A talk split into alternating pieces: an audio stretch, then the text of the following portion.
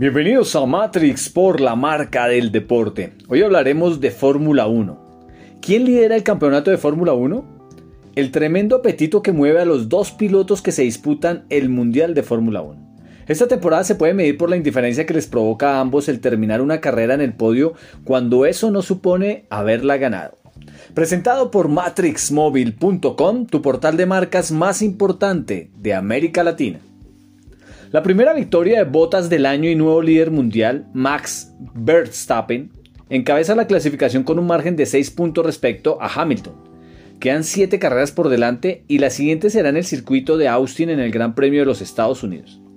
La segunda posición que se adjudicó Verstappen en Turquía podría perfectamente considerarse como un triunfo para el holandés, sobre todo si se tiene en cuenta la inferioridad exhibida por los Red Bull este fin de semana en su duelo particular con Mercedes y con Lewis Hamilton.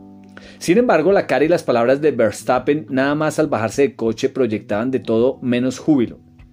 La apatía del chico de Hazlet, eso sí, fue un estallido de gozo al compararla con el descomunal cabreo del británico, que con el paso de los días se fue complicando la vida hasta alargarse el domingo completamente desquiciado.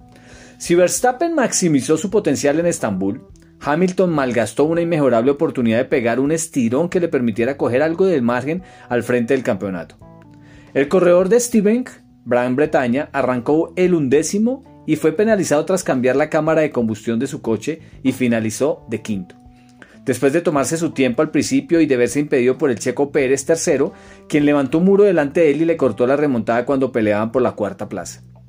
Una labor de equipo impagable la del mexicano, completamente entregado a la causa del Búfalo Rojo y de su jefe de filas. Sobre el papel era Mercedes quien había preparado una emboscada para que Hamilton llegara hasta Valtteri Bottas y resultó ser Red Bull quien sacó tajada de la estrategia más coral.